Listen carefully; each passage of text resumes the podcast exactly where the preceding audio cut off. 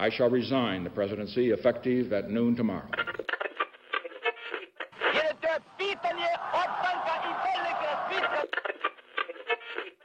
Welcome everyone to another episode of Mundinho de História.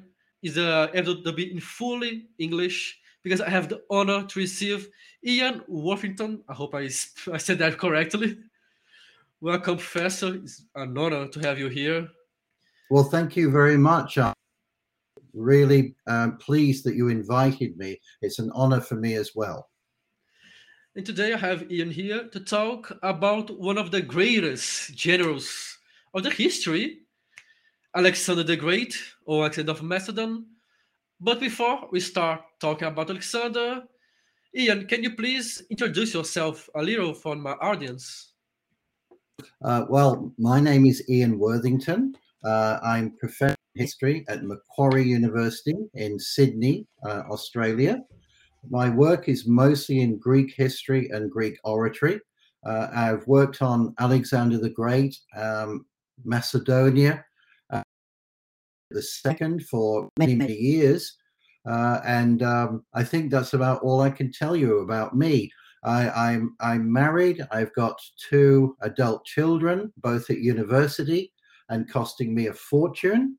Uh, and um, other than that, I'm just a regular guy uh, who visited Brazil in 2019 uh, to attend a, a, rhetoric conference at uh, João Pessoa. Uh, but I also was able to visit uh, Rio de Janeiro and Belo Horizonte and give talks there. And I just had a wonderful time, fell in love with the country, fell in love with Caipirinhas, and can't wait to go back. I'm happy you like Brazil. Absolutely. We have, a, we have our problems, but it's an amazing country, and I, I love Horizonte. Since getting home uh, for uh, every Christmas and birthday, my wife has bought me a bottle of cachaça, and so we can make caipirinhas here. I'm I love I love cachaça. It's one of my favorite drinks.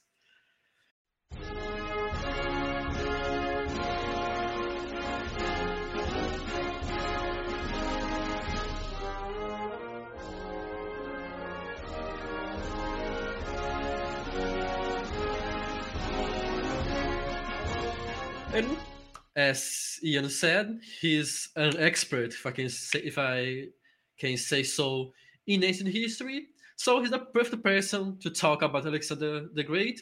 I was in FMG when he talked a little about Alexander. But before we talk about Alexander, how was Macedonia during the Philip king, the Philip dynasty, if I can say that way? Yeah, during Philip's reign. Um, uh, it was it was really Alexander's father Philip II uh, that transformed Macedonia. Before Philip came to power, uh, which was in 359 BC, Macedonia was was really a backward uh, country. It was on the periphery of the Greek world. It did not have a developed economy. It had a very poor army. Uh, it was constantly invaded by tribes that lived on its borders. Uh, and basically, the place was a mess.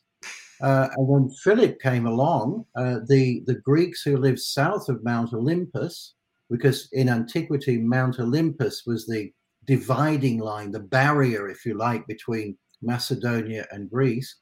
But the Greeks south of Mount Olympus just expected Macedonia to spiral down the toilet. Uh, instead, Philip came to the throne and turned Macedonia around. He he uh, introduced economic measures. He uh, created a new army, and then he went on campaign. And gradually, uh, he expanded Macedonia to include what was ancient Thrace, as far east as the Hellespont. Uh, he conquered the Greeks, uh, and he was about to launch an invasion of the Persian Empire when he was assassinated. So it was really a case that, that Philip was the game changer, if you like, in Macedonian history. He made Macedonia a superpower of the ancient world, and that enabled Alexander, his son, to invade Persia and score the successes that he did. When I was younger, I heard a rumor or a fake news maybe that Philip's murder was set or planned by Alexander. Is that true or just a fake news? No, fake news. Let's not. That's, that reminds me too much of, of Donald Trump. Let's not use that phrase. Um, the, it's conspiracy theory. Uh, there, there are two ancient writers, uh, Diodorus and Justin, who implicate Alexander and his mother Olympias, who is Philip's fourth wife, uh, in a plot to kill Philip. I actually believe that was the case. But another theory is that Philip was murdered by a former lover and member of his bodyguard, a man called Pausanias, who acted for personal reasons. But given that he was uh, that Philip was about to invade Persia, that Alexander wanted to go with him, but was told, "No, you're going to stay behind and look after Macedonia." Um, I think there, there, there are enough arguments to be made that that, that Olympias and possibly even Alexander were behind a plot to kill Philip so that Alexander could become king but I'm just as big a conspiracy theorist as Oliver Stone is. I think all of us who study history have a little, a little theories that we believe. Well, that's one of the nice things because otherwise history would be really boring. I agree totally with you. And when Philip wanted to invade Persia and was killed, Alexander was, I believe, 18, 19, right? That's right. He was born in 356. Uh, his father was assassinated in 336, so that made him uh, late 19, uh, maybe 20. We don't know exactly the month he was born. Uh, Philip was assassinated in summer 336, so Alexander is is either 19 or or is just just turned 20. So he's a young person, young adult who is just became king of a powerful empire, a powerful kingdom, to be precisely. Mm-hmm. But That's was right. he? But was he like prepared during his childhood to become a king? I know he was a student of Aristotle, if I'm not mistaken.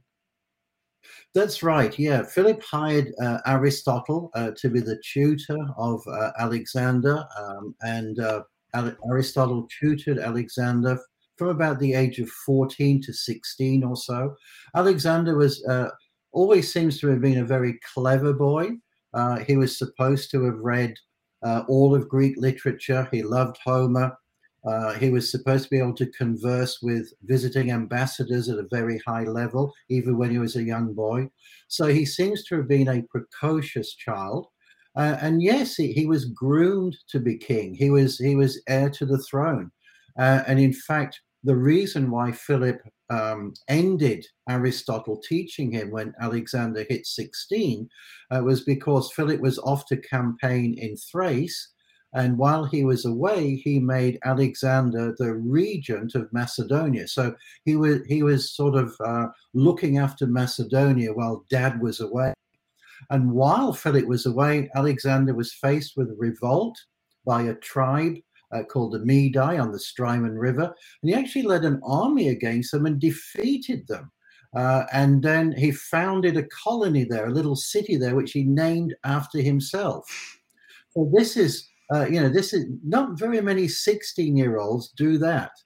Uh, I, I, remember that our son, when he was 16, was just deep into video games and could not hold a conversation. Uh, he's 24 now and not much different. Uh, but uh, but Alexander, you see, was brought up to be next in line in the throne, and you can and I think he would have been serious about this too. And we see that. I mean, I can't really comment on on um, on other European countries, but but certainly in the recent um, Queen Elizabeth II's Platinum Jubilee, you saw little Prince George there, who looks really serious, and apparently he already knows that however old he is, what is it? I don't know, eight, something like that. Uh, he already knows he's going to be a future king. So I, you know, he's being groomed for the role, and you see that he's really serious compared to his brother and sister in public affairs. I think Alexander's a lot like that. There is a lot Um, there was a lot riding on his shoulders, and he knew he was going to be the next king. When Philip died, Alexander became the new king. The Macedonians were were like, "Oh, that's fine. We trust Alexander," or they were like, mm, "I don't trust, don't don't trust this boy a lot." No, they were fine with it because um, this is uh, the dynasty by then had been around for a couple of hundred years or more. It was the Argead dynasty, uh, supposed to have been founded in uh, the seventh century, so two, three hundred years or so. Um, there's no question that uh, Alexander was going to succeed his father. So, although there was a, uh, some some people uh, apparently were not happy that Alexander became king.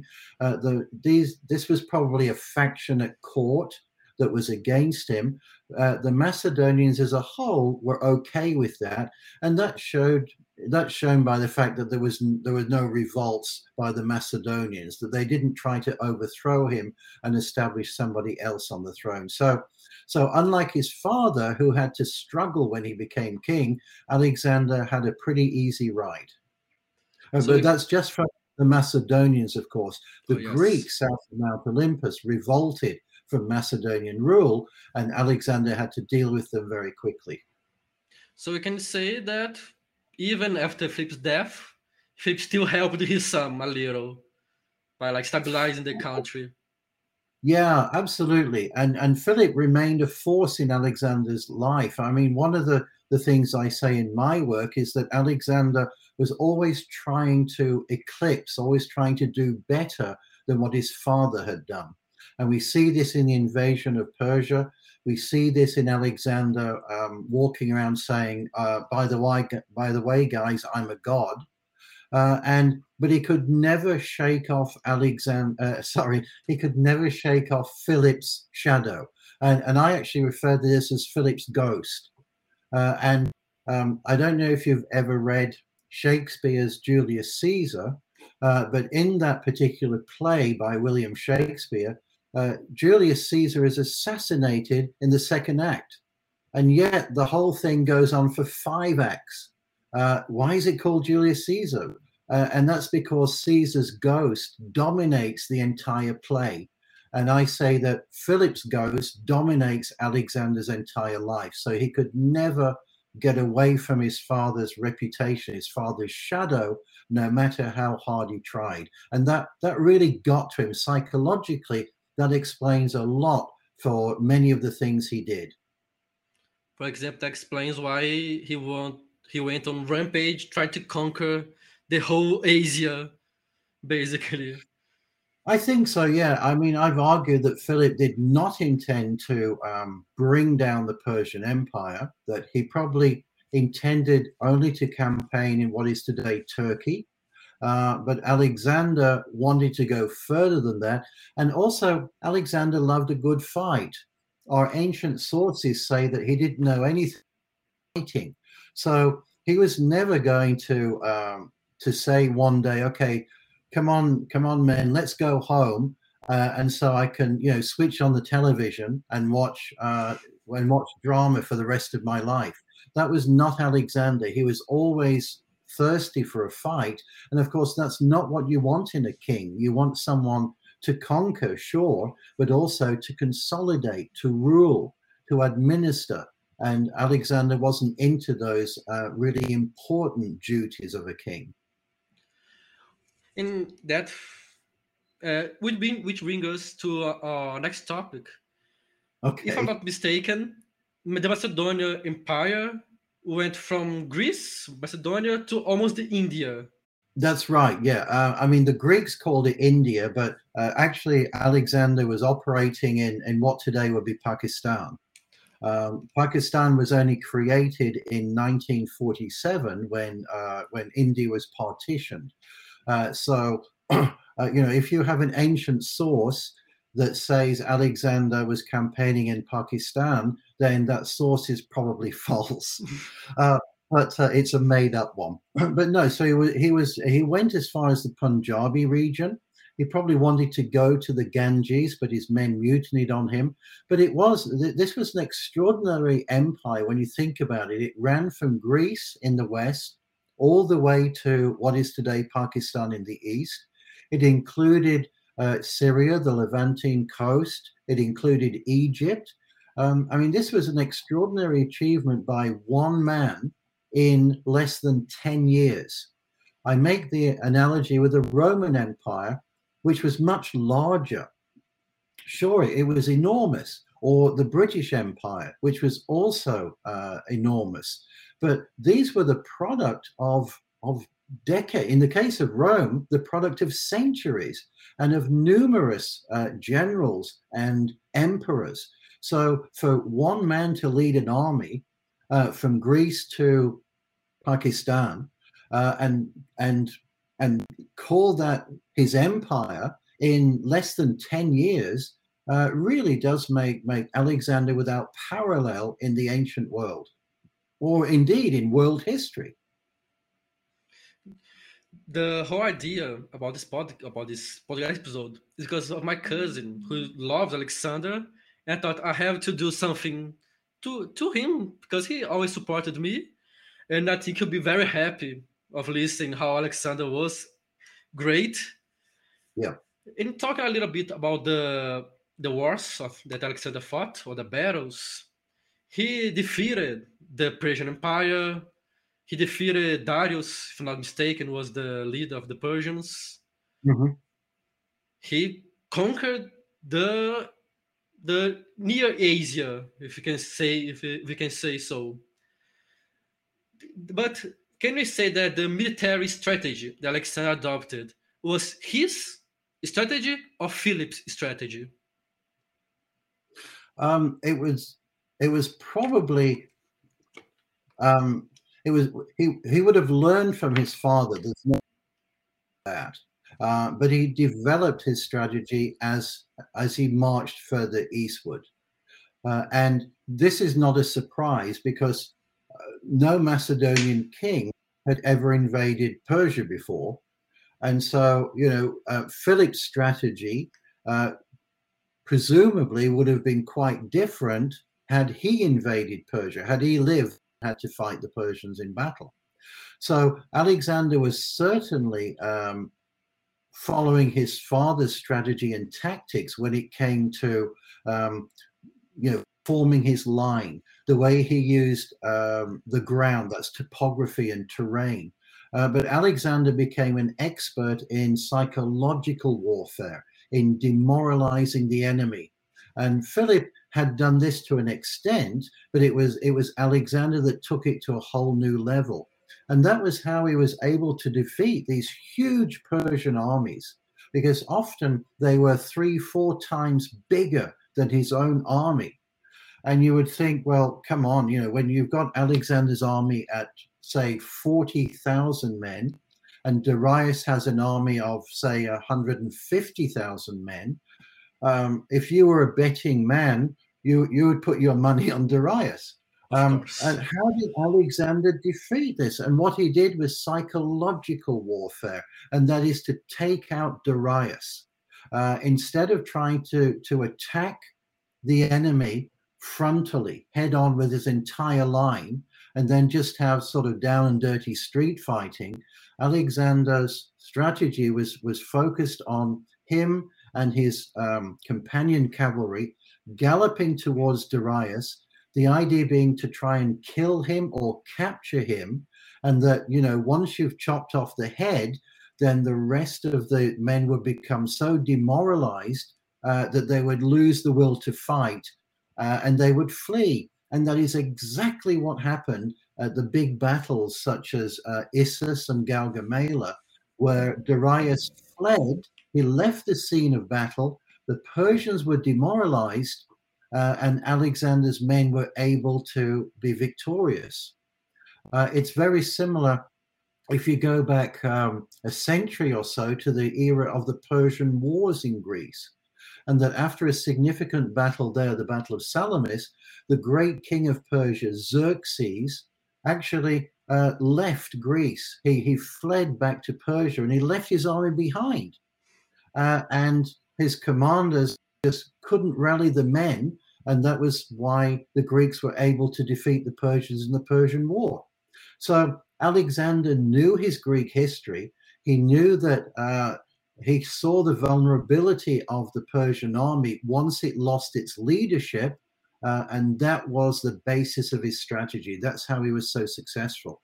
Uh, and know, it's absolutely brilliant. And you you see that today in modern warfare, where you take out an enemy's communications or ammunitions dump uh, or senior military personnel, and without those sorts of, of essential items, then uh, resistance becomes very difficult. So he was a military genius. You can say that. I think so. Yeah, in that respect, there's no question whatsoever that he deserves to be called great because he really, uh, I mean, he was always putting himself at the front of the fighting. Uh, he wasn't like Napoleon, uh, who said, "Okay, well, the battle is here, uh, but I'm going to be standing two miles away." Uh, he was always in the thick of fighting. He was always leading his men on. He was a, a superb leader of men, uh, a brilliant uh, tactician. So there's no question about it that he really is one of one of history's greatest generals. I think he remembers me a little bit of Leonidas fighting the Persians in Thermopylae, like fighting with yeah. with your men on in the front line with a I guess a much greater army. That's right. That's right. Yeah. And Alexander went on rampage for 10 years, conquering what was the world back then for him, I believe. I don't know if they knew much of how the world was. I, I mean, I don't believe they knew that like China existed. I may, I probably can be wrong. Uh, I think that's right. Um, I mean, the the Greeks knew about the Persians and had known about them for a very long time. Uh, you have the Persian Wars, for example. You had people, uh, ancients, writing about Persia. You know, Herodotus wrote about um, Persian history and Persian culture. Uh, there were some trading contacts with Persia, and it's the same with Egypt too. There, there are trading contacts with Egypt. So really, around the around the Mediterranean area, um, the Greeks knew about the people who lived there from, from direct contact with them. The further east that Alexander marched, it was starting to become a different story. Uh, we know that the further, further east he marched, uh, he had to start using interpreters, uh, and um, and he was coming across really uh, different customs from what the Greeks were used to.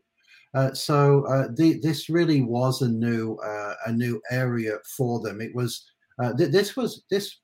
I mean, make no mistake. Alexander invaded Asia. He went to conquer. He went to do battle and kill people and overcome them. Uh, but at the same invasion uh, had the byproducts of of uh, sending information about these new areas back to Greece.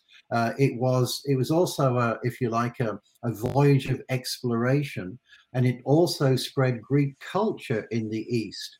Uh, so these are byproducts of it, and you could argue, of course, you know, on moral grounds, um, does that justify the means?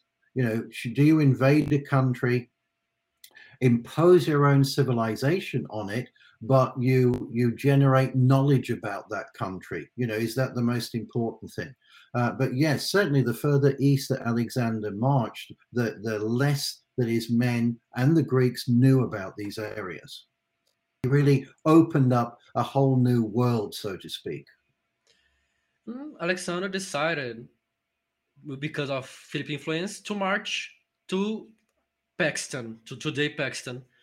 Why didn't he march north, for example, into Europe?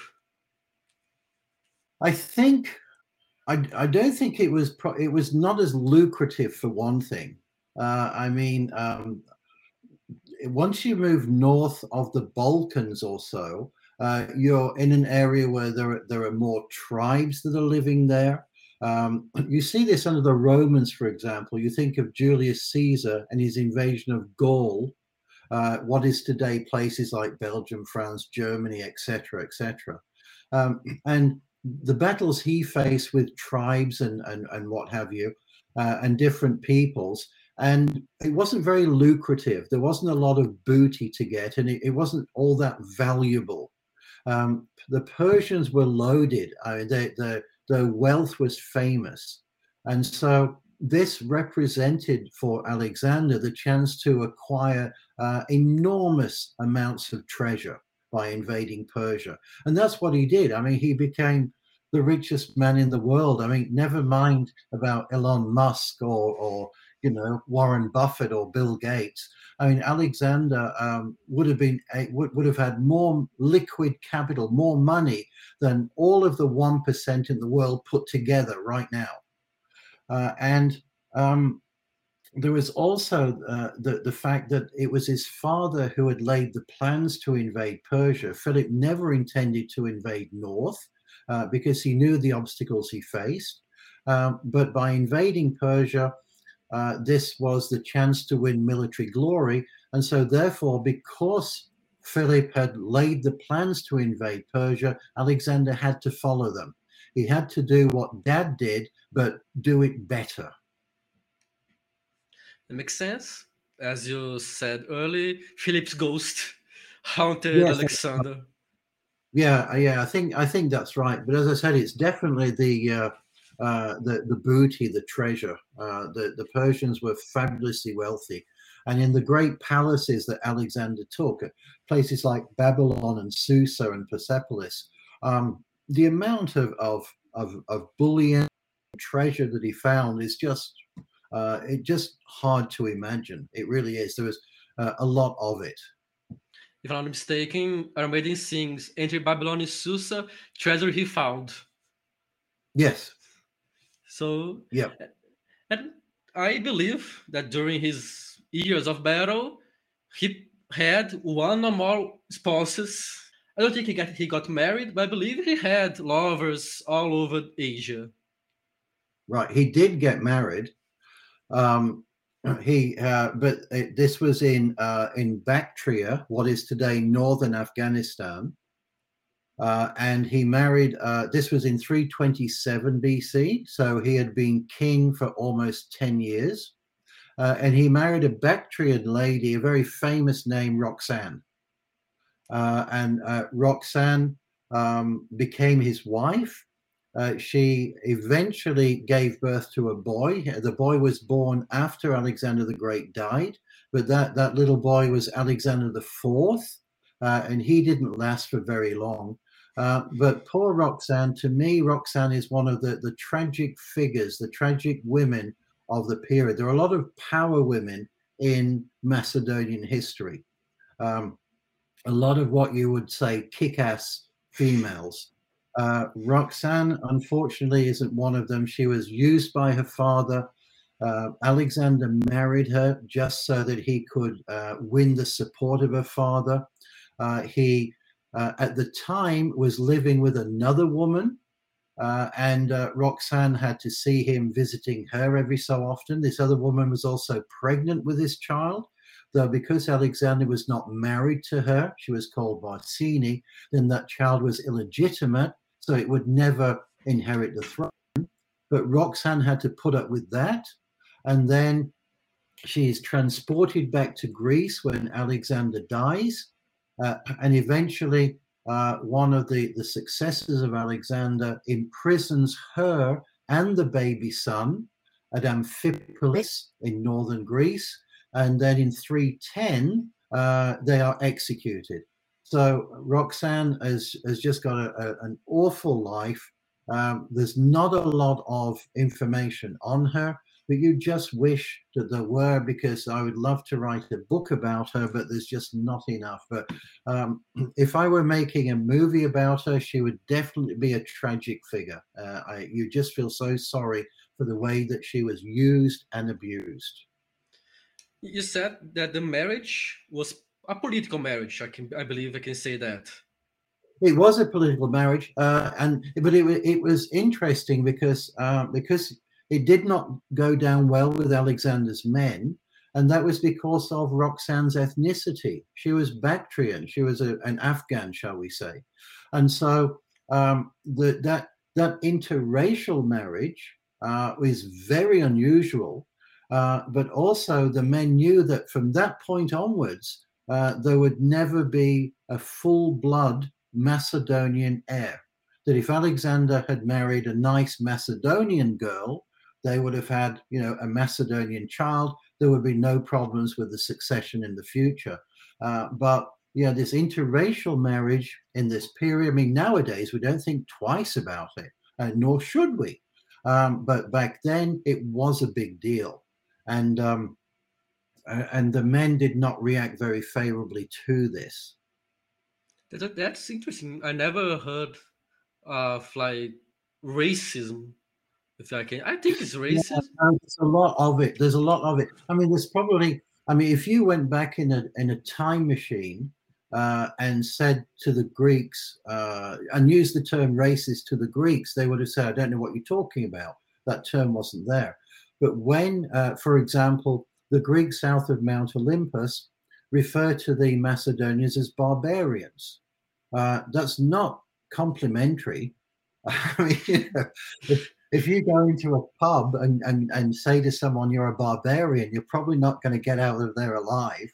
Probably uh, not. But, there was an awful, I mean, the, the Macedonians resented the fact that Alexander was bringing foreigners, that's um, Iranians, Afghans, uh, what today would be Turks, that's people, you know, from Asia Minor. They resented him bringing in all these different nationalities into the army and into his administration. They didn't like it. Uh, and the marriage to Roxanne did not go down at all well either. And one of the reasons why um, the men mutinied the second time on Alexander was because he was bringing so many foreign uh, um, soldiers into the army and replacing Macedonians. So, as I said, you go back in a time machine and use the word racist, they wouldn't know what you were talking about. But when you're looking at their actions and their attitudes to non Greek peoples, it's all xenophobia and it's all racist. And it's, I think it's interesting because they are fighting a war. And if you think that mm-hmm. Macedonia, it's much smaller than the Persian Empire, for example. Mm-hmm. He wouldn't get manpower enough or, or, enough manpower from Macedonia. He would need the Persians, for example. So I mm. think I think I can say that like the Persians, the people the Persians conquered before were were uh, actually manpower for Alexander. They Alexander needed them to refill the the front mm. lines. Mm. Yeah. Yeah. I mean, today, for example, you see, if you think of a modern army, um, people from different nationalities and backgrounds uh, are all mixed up in the ranks. They're all, you know, um, they're all part of the same regiment. But back in the Macedonian army, even in the days of Philip, when Philip conquered Thrace, for example, what would very loosely be the Balkans, Bulgaria today, um, he always kept, and Alexander the same, always kept different nationalities, to use that term, in different ethnic units of the army. So they were never mixed together with the Macedonians. And again, this is this is an example of of clearly keeping different peoples apart. And were they treated were they treated equally, or the for, example? Ah, I, I thought not they were treated equally in the sense that you know you're, you're going to fight the enemy and if you die well you die. Uh, but uh, but in, in, and they received the same amount of pay um, but in terms of it, it, it's the attitude you see. It's it's that that's it uh, that, that's the key here. So there's no equal treatment there. The macedonians looked down on these other people because they thought they were superior as a race as a people. If, uh, for example, uh, Persian that was fighting for Alexander, for example, if he was a great warrior, would he get like rank up or still be in the bottom of the hierarchy? Um, no, it would it it would depend on who the person was, uh, but more often, but but more often than not, the answer is no, uh, and that when Alexander uh, did use um, Persians in his administration, uh, they were never given real power. They were just like uh, figureheads, uh, whereas the, uh, the, the, the, the army in a satrapy, for example, uh, and the financial resources of a satrapy were always in the hands of Macedonians. So there's a clear order here uh, between uh, the people who have the actual power and the ones who might have the name, the title, but they but they don't have any power. They don't control the money. They don't control the army. Makes sense. It's like I'm keeping the enemy closer to me, but they don't have any mm. power. I just want to. I think he, I can say he wants just to understand more of the Persians, like know your enemy. Right, right. Uh, he never really got to know them more, and that's why there were there was there was so much problem, so many problems. The same with the Bactrians in and Indians in Central Asia. Um, he never really, uh, maybe he didn't even care, but he didn't really learn about their culture. He didn't learn about their customs. If something uh, was alien to the Greeks and they didn't like it, he tried to ban it. Um, and this is not working with different people. I mean, we today, for example, some customs in countries we we find really difficult. I think in China there's still that custom of binding feet, uh, binding feet to make them small, yes. but of course that leads to deformity. Um, in Bactria, uh, Central Asia, that the Bactrians had a custom that that when their uh, the people got very old or were really sick, they put them outside their city walls to be eaten by dogs. Uh, and this isn't very nice. I mean, this this I think you know is a plot for a Quentin Tarantino movie. yes. But but the thing is, it's abhorrent, and we would condemn it. But it was their custom. And Alexander didn't sit down and say, okay, let's try to let's try to talk about why this is bad. He simply banned it uh, because it was alien to the Greeks. Uh, and as a result, the people, of course, reacted against him. Uh, and so, as I said, we hear today of all different customs in different countries, some of which we might not agree with. But we also have to recognize, even though it's unsavory, we have to recognize that it's their custom. And so we need to try and, and establish some sort of communication, try to establish a compromise rather than just unilaterally say, this is wrong because we say so. And that's that's the problem when you have the West interfering in the Alexander became famous for many things, but one thing that makes him actually not actually but making a lot famous is the Alexander Library who was burned down in Egypt. Did he inv- invested in culture only in Egypt or in all his empire during the wars in Persia, Pakistan, Afghanistan? Because we only heard like Alexand- Alexandria in Egypt, the library. We don't talk much about the cities that he founded in Persia, for example he, he did found um, a lot of cities. Um, Alexandria is the big one because everyone's heard of it. Um, but uh, uh, but a lot of uh, in, in terms of cities, he probably uh, founded uh, about half a dozen, and then throughout the empire. Then the rest were more military outposts. They're more like military garrisons, and they were really there for security reasons anyway. Um, but Alexandria is an interesting case because uh, there wasn't there wasn't a library or museum under Alexander. That was all Ptolemy, and it's very likely that when Alexander the Great founded Alexandria, uh, he had no intention of making it into a great city. He probably just intended it as um, a port in the north of Egypt on the Mediterranean, which would be an excellent base for a fleet. Uh, and it's only so yeah, I mean, you don't hear of him talking about a palace there. So he never intended to live there. You don't hear him talking about all sorts of things that you would identify with the great city that Alexandria became. And after Alexander died and his empire was carved up by his generals and what have you, uh, Ptolemy, one of his royal bodyguard, took over Egypt. And it was Ptolemy who founded the Ptolemaic dynasty, which was the very, that very long dynasty, which ended with the famous Cleopatra in, in 30 BC when Rome conquered Egypt. And it's Ptolemy who decides that he's going to make Alexandria the place to be. Uh, you know, he's going to make it the the Rio de Janeiro of, of Egypt. Uh, and those of you who are listening to this in Sao Paulo, my apologies for that. I've not been to Sao Paulo yet. I'd like to. Now, and so it's it's Ptolemy who starts the construction of the palace.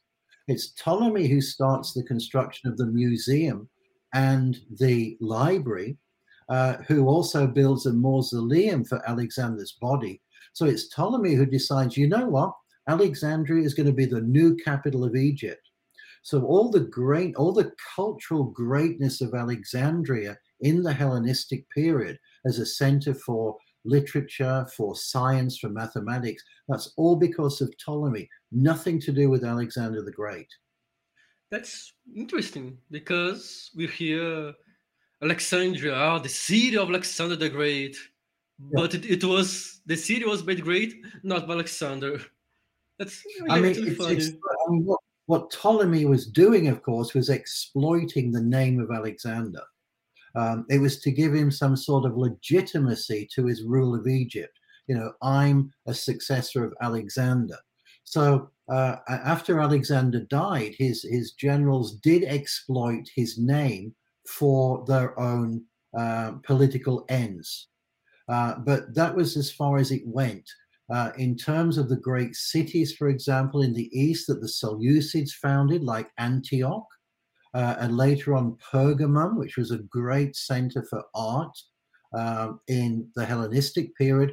these have got nothing to do with Alexander. These are all due to the uh, rulers that followed him, but they're exploiting his name. So there's the difference.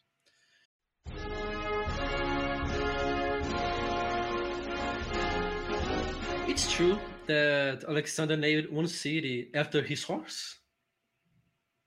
Uh, yeah, okay.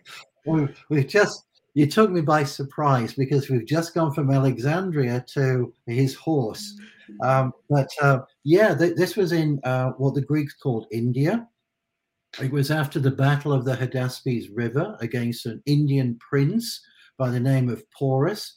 I think this is one of Alexander's greatest battles ever. Uh, but um, he was he was victorious. But in the battle, his horse, uh, called Bucephalus, uh, was fatally wounded and died shortly after.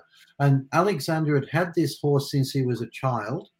There is the famous story that um, um, uh, this, this, horse was brought to Pella, the Macedonian capital, uh, and uh, it was a it was a large black horse, and nobody could ride it. Uh, it would every time anybody approached it, it would rear up and it would whinny. I, I won't do a horse impression, uh, but it, it, would neigh and whinny, and it would it would you know kick people, whatever horses do, hoof them or something. Um, and apparently, uh, Alexander, who was only about eight or nine, this is a story. It might it might be completely untrue, but it's put out as part of the Alexander legend, the Alexander myth. But the story goes that Alexander saw that the uh, horse was startled by its own shadow. That when it looked on the ground, saw its shadow, it jumped away from it. So Alexander supposedly turned the horse around to face the sun. The shadow fell behind it, so it couldn't see its own shadow then Alexander jumped on the horse and was able to ride it. And that horse was Bucephalus. So he had Bucephalus with him a hell of a long time uh, throughout just pretty much his entire reign. Uh, and when it died of wounds in that battle at the Hydaspes River, uh, he founded two cities there actually. One was called um, Nicaea, which you might translate as victory city. That was probably on the side of the actual battleground, the victory. Another one on the other side of the Hydaspes River, was called uh, Bucephala, and that was in honor of Bucephalus, his horse. But as I said, um, we took trying to get to the historical Alexander is really difficult. Bucephalus is an example of this because if you go back to that story uh, of turning the horse away so it doesn't see its own shadow, you have to think, well, all of this is done in front of Philip and his companion cavalry, as well as the horse trader, the person who was selling the horse. Wouldn't you think that those guys would have seen that the horse was startled by its shadow? Um, so, this is what I mean. We know Alexander had a horse, we know it was called Bucephalus, we know it died in the Battle of the Hydaspes River, but here's a chance therefore for Alexander to promote his own legend by saying, Look, at such an early age, I was able to see this and nobody else could. Oh. That's a very long answer to your question. Did he found a city after a horse? It's it's a long but excellent answer because I, I never heard of the shadow history, and I yeah, and I think yeah. like I'm a almost a historian, and I think it's a lie because I just said doesn't doesn't make any sense. But it's a way for Alexander to promote himself, what would make sense, and talking a little bit again about his his conquer or uh, his conquer of of Asia, Turkey, Pakistan, Afghanistan. You said he built six cities and uh, some outposts. It don't for me don't seem like he was planning uh, long term. He was thinking, I will conquer this, this, this, and this. Later, I find out what I will do with that. I'm him like, can I assume that like he wasn't planning a lot? Yeah, I think that's a very good point. Um, he does seem to have uh, been different from his father in the sense that Alexander thought that if you defeat someone in battle, you've conquered them. Uh, and that, that's not the case. Uh, you defeat someone in battle, you then have to impose your rule. You then have to take care of administration. Uh, you have to reconcile the, the, the natives to your rule. Excuse me. And Alexander never did that. He was always anxious to move on to the next battle. And even in uh, in India, after after that battle, when he was forced to turn back, uh, he was already planning his next campaign. His next campaign was going to be to Arabia, and probably after that, probably after that, uh, he was going to go to the Western Mediterranean and perhaps make war on Carthage, which was the biggest power, naval power in the Western Mediterranean at that time. Uh, so you, you and as he marched westwards, as he left India behind, as he left Bactria behind, all these places revolted from him. Uh, and so you can, at the end of it, there was no formal exit plan. There was no attempt to try to consolidate and maintain rule. Uh, it was a case of, okay, let's head west now. Where can I go next? Okay, let's do Arabia. Um, and then let's go to the Western Mediterranean. And of course, as he tracks, you know, westwards, the places revolt as soon as he leaves. So the question, of course, is at the end of the day, what did he gain? Nothing. Yeah. Maybe some honor and fame, but he didn't conquer anything. Honor and fame, but at what cost, though? I mean, uh, we're talking about genocide uh, in uh, once we move into Central Asia. In so, in some uh, instances, entire peoples are wiped out. Um, in one, uh, Alexander's faced by a guerrilla leader uh, in in Bactria called Spitamenes, and there's and Spitamenes is given shelter by the inhabitants of a valley uh, in in Bactria.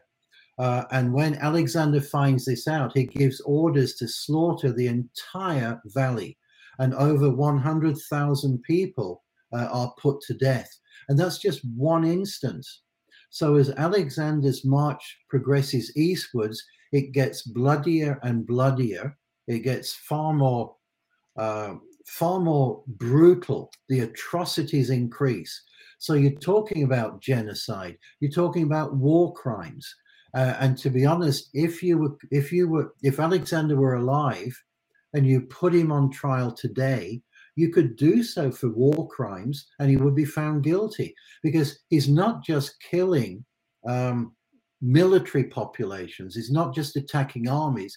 He's now wiping out innocent civilians uh, in their own homes, in their own towns. Um, sounds a lot like Russia and Ukraine, eh? Unfortunately, yes. And, and the European and the European community coming together to condemn, well, not just Europe, but to condemn uh, Putin and say he should be put on trial for war crimes. History doesn't change, unfortunately. Uh, we hope that we, we would learn for the past, but that doesn't happen. Right. And it's interesting because when he was doing that, killing thousands of innocent people, he wasn't helping they the people to trust him, to obey him, to obey the Macedon. It, he was Absolutely. throwing fuel into the fire.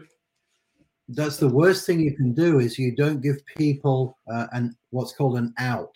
You don't give them the cha- a chance. If if people resist you, uh, and they know that it doesn't matter if they win or lose, they're going to be killed, then they're going to fight to the death. And they're going to try to take out as many of the invaders as they can along the way. And that is not good leadership.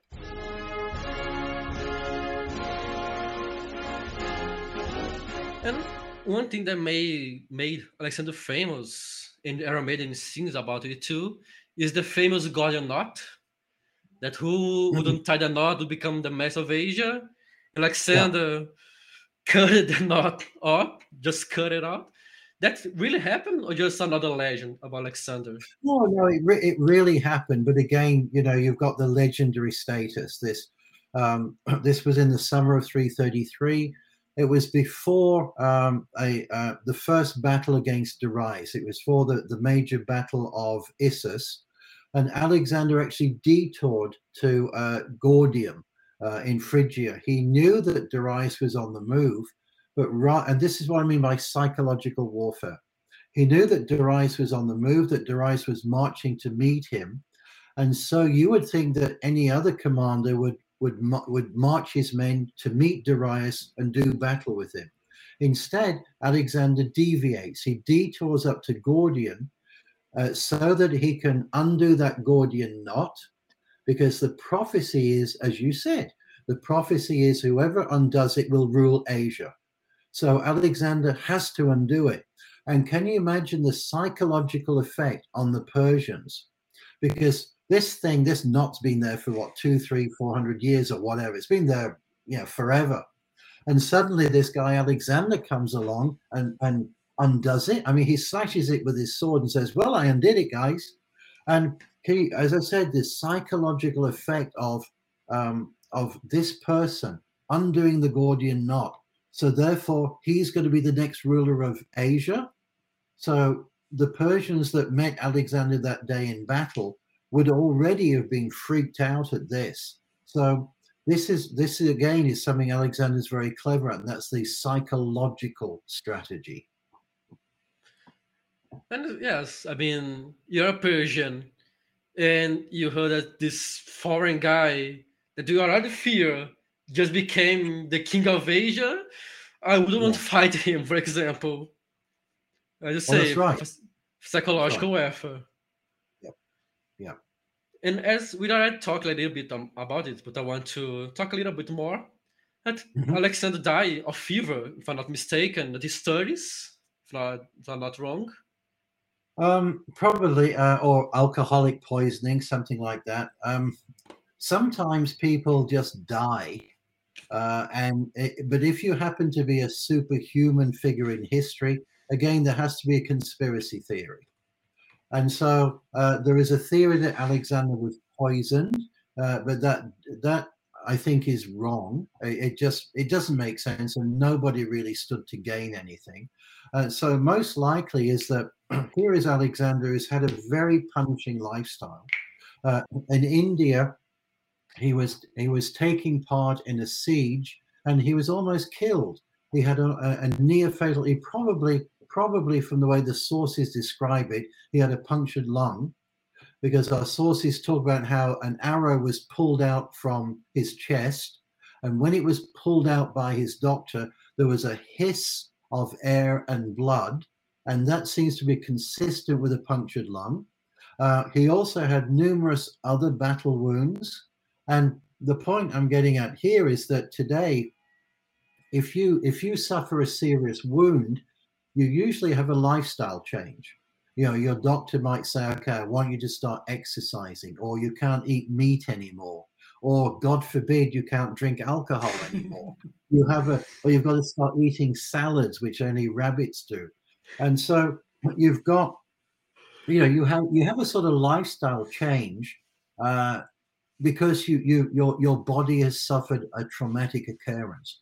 Alexander's body suffered many traumatic occurrences over his reign, but he didn't change his lifestyle. He carried on partying, and when we're talking about partying, um, uh, you know, our sources tell us that sometimes he would sleep for two days and two nights after a drinking party.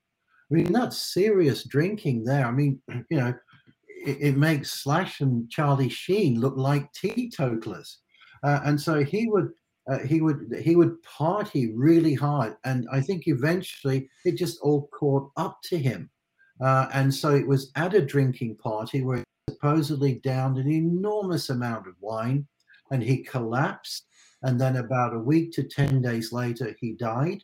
And so usually, well, not usually, maybe the most common explanation now for his death is acute alcoholic pancreatitis. So, uh, uh, but uh, that seems to be consistent with also with it with his last uh, moments as well. Uh, you know, the inability to talk, the semi-comatose state, all these sorts of things uh, that our sources describe, and so that's that's likely too. Another thing also is grief syndrome, which I don't think uh, should be downplayed. Um, one of Alexander's closest friends, and indeed one of his lovers, was a man named Hephaestion. The two of them had known each other since childhood. Uh, he was Alexander's closest friend, Alexander's confidant. Um, and Hephaestion died in 324. And Alexander was just devastated. I mean, suddenly there was this massive hole in his life and, and he must have felt very lonely then. Here, here he was at the top of his game, but there was no one with him as such.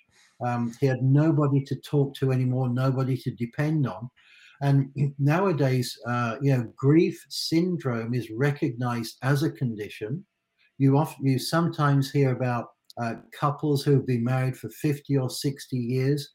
One dies, and the other one dies this you know, only a few hours or a few days later. And uh, this also, I mean, Hephaestion died a year before Alexander did. So grief syndrome might also have had an effect on Alexander. And so all this sort of thing, his wounds, his lifestyle, grief syndrome, uh, all came together in a sort of perfect storm uh, that led to his death. So that's what I mean when I say that sometimes people just die. There's no conspiracy theory there. Uh, Alexander the Great just died a victim of his own success. And I was thinking here, he was born to fight. He fight, fight, fight, fight. Probably the alcohol was an escape, maybe from his fighting routine. It was a moment to relax, maybe. Uh, yeah, I mean, um,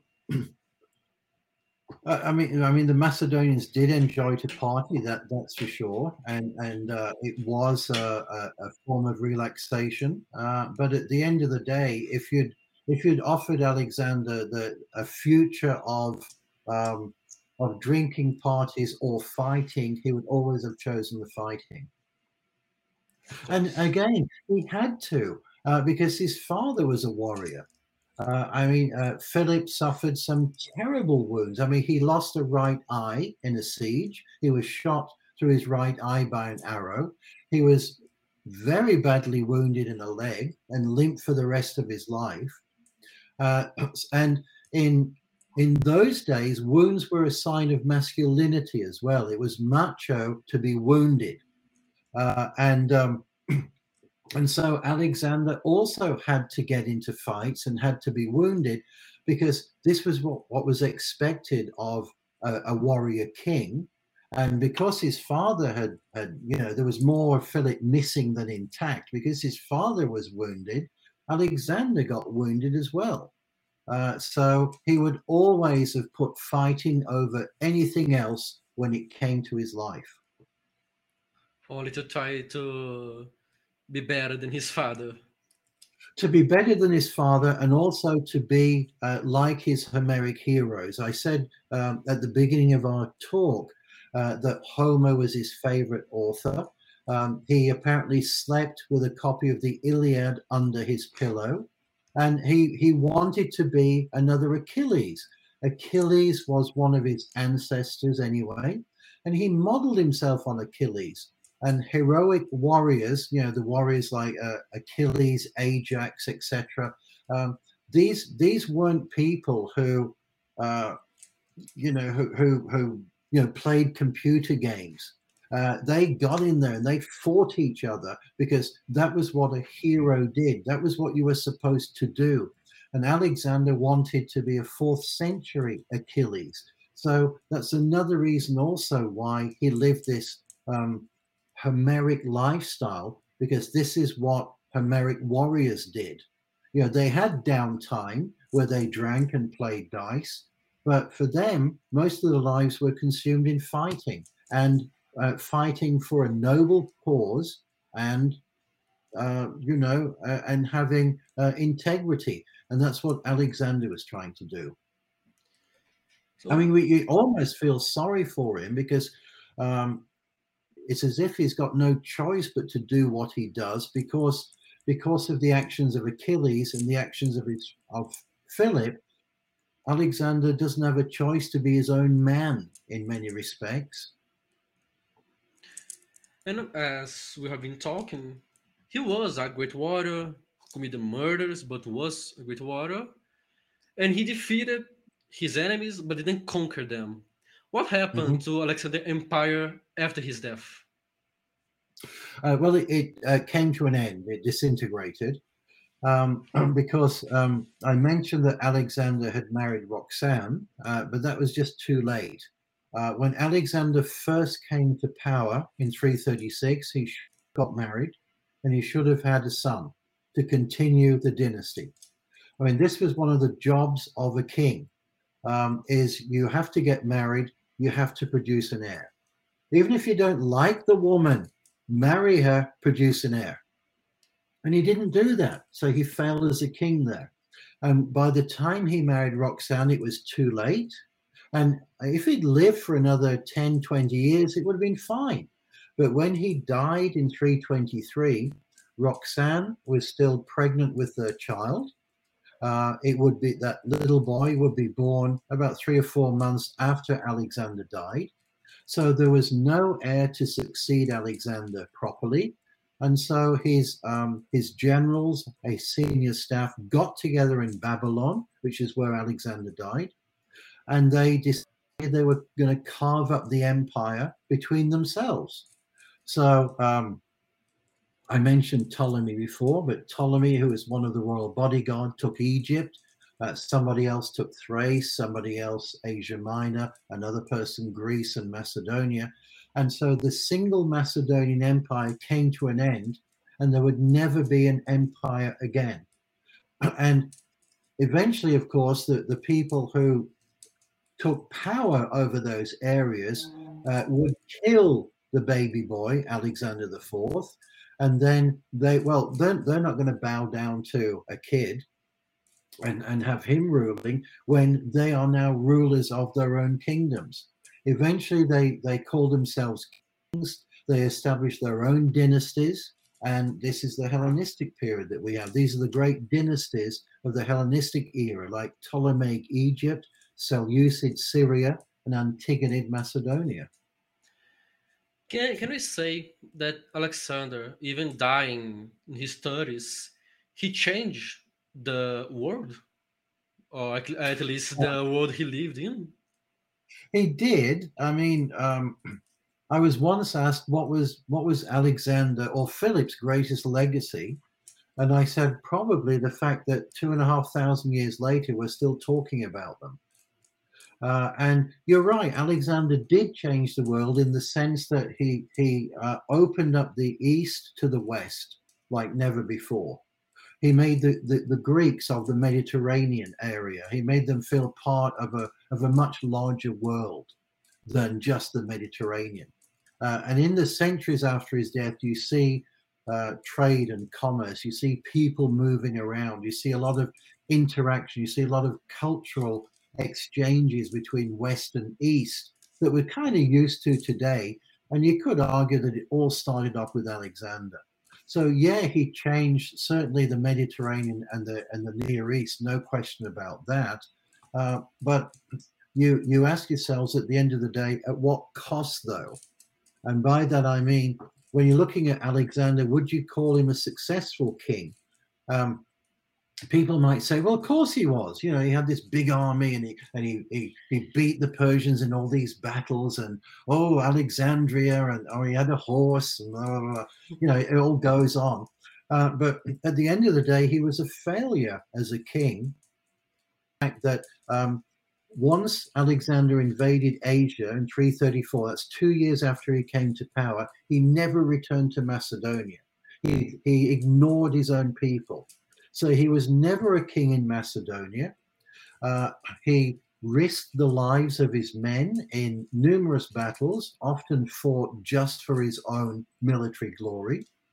Um, when he died, he, he hadn't given thought to an heir. And as I said, that's one of the jobs of a ruler, whether it's king or queen, is to have an heir and continue that dynasty. And so as a result, when he died, uh, Macedonia collapsed into chaos his empire was brought to an end.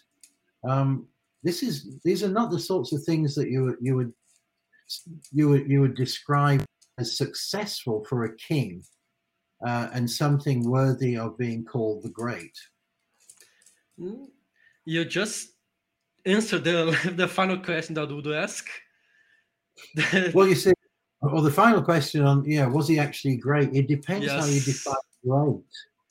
Um, you know, one thing, first of all, uh, if he's great, he must have done something spectacular, uh, right? I mean, if you talk about someone who's great today, you know, if they if they join the Rock and Roll Hall of Fame or the Basketball Hall of Fame, then they must be really good. Uh, so Alexander, therefore, must be really good. But as I said, you could call him great as far as his strategy goes, as far as his generalship goes. But can you really call him great as a king? And the answer is no, because when you move away from his generalship, he was flawed. He thought he was a god while he was alive. He was a megalomaniac. He was paranoid. Uh, he would he would have people who were close to him murdered if he grew suspicious of, of them. He didn't have an heir to, to prolong the dynasty, and the empire collapsed on his death. Um, so he's not great in that respect. The other thing also is when you look at the number of kings with the name Alexander, there were four of them. And perhaps he's called great just to make him different from the other three Alexanders uh, who were okay but didn't do anything spectacular. Uh, so you know that might just be a way of saying uh, well when you've got multiple kings with the same name and one of them does something exceptional you might want to try and and um, and and you know shine a spotlight on that person. That's why you might call him great. Um, because you think about julius caesar. Uh, he was a, he was a great conqueror uh, he uh, established, uh, you know, Roman rule in Gaul, etc. He invaded England, um, and yet he's not called great. But how many Julius Caesars are there in Roman history? You know, who were who were dictators and who were murdered. You see, so there's no need to call him great in that respect. So maybe can we can say Alexander the Great General, but not the Great King or the so. And that's if he was just a general, I'd have no problem to calling him great. Um, I mean, you think of Pompey, for example, in the Roman Republic. Pompey is called great, uh, but you know that's because of his generalship abilities. If I, if I, if um, if um, Philip had continued living as king of Macedonia and sent Alexander off to Persia to invade it as his general, then I'd have no problem calling Alexander great. You see, Alexander wasn't just a general, he was the king of Macedonia. So you have to factor everything else in uh, as a diplomat, as a leader of his kingdom, and as a man. And there you find out that he's deeply flawed.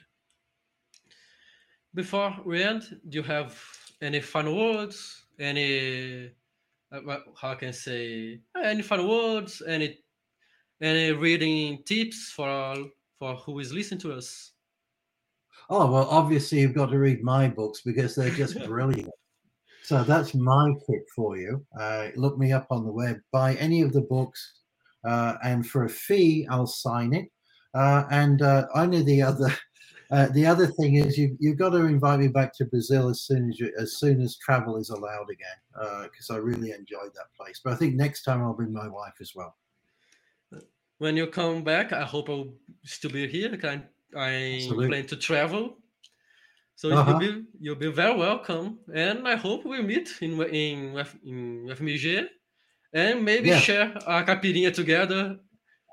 yes, absolutely. Thank you very Okay. much, Professor, for your time. It was a brilliant talk. It was a brilliant class. I learned a lot today, and I'm sure that everyone who's listening to us have learned as well. Uh, one one thing I will say is that I really enjoy getting emails from people uh, if uh, with questions or with feedback. So if anybody is listening that wants to ask a question or just to say hello from Brazil, uh, please uh, you can find my email uh, on the web or maybe you can post it on in this podcast. But but please feel free to drop me a line and say hello. That would be fun. Or maybe to invite you to another podcast. Yeah, yeah, sure, absolutely, anytime. anytime. Thank you very much, We- Professor. We can talk about something uncontroversial like why Bolsonaro is an excellent leader. or, or we can talk about how how Bolsonaro has to get out of power really Yeah. quickly. I shall Well, I was being sarcastic. Of course, noon of tomorrow. course. Thank you very much, Professor, for your time, for your class, and I hope to see you again. Bye. I shall resign the presidency effective at noon tomorrow.